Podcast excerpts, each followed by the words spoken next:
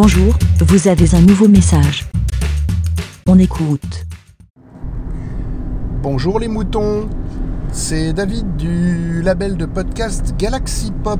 Je viens répondre à Monsieur Grincheux, à l'ami Grincheux, euh, qui voilà se pose une question avec sa fille. Et je trouve ça adorable d'ailleurs de se poser des petites questions matinales comme ça euh, sur la propreté des fantômes. Alors, euh, je me permettrai d'apporter une réponse. Vous entendez les voitures passer à côté. hein, Il y a des fous furieux, ne vous inquiétez pas.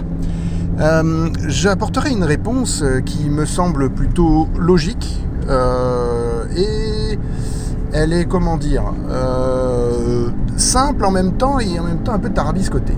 Alors, pourquoi un fantôme se laverait-il? Je pense que ça dépend du type de fantôme que nous avons. Il y a plusieurs types de fantômes, je ne vais pas tous les énumérer parce que, un, je les connais pas tous, hein, voilà, euh, tout simplement.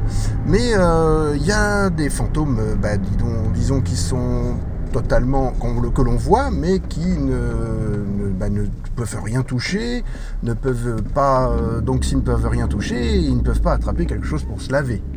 Voilà, donc pour moi, ceux-là, ils sont hors jeu, ils sont hors scope, ils sont hors, euh, compétition, on va dire.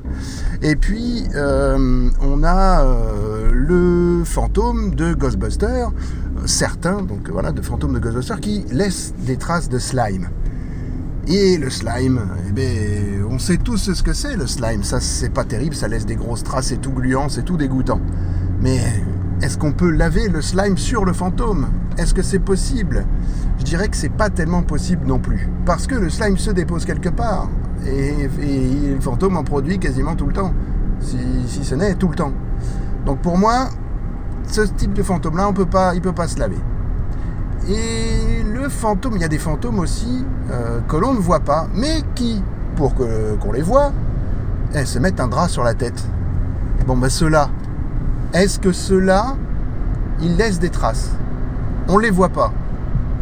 Si euh, on ne les voit pas, ça veut dire que leur saleté, on la voit peut-être pas non plus.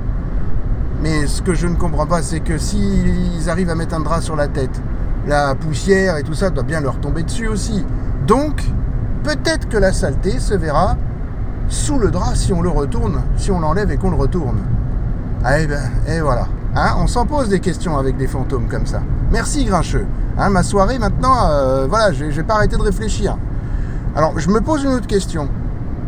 Est-ce que le linceul ne serait pas en fait un drap de fantôme?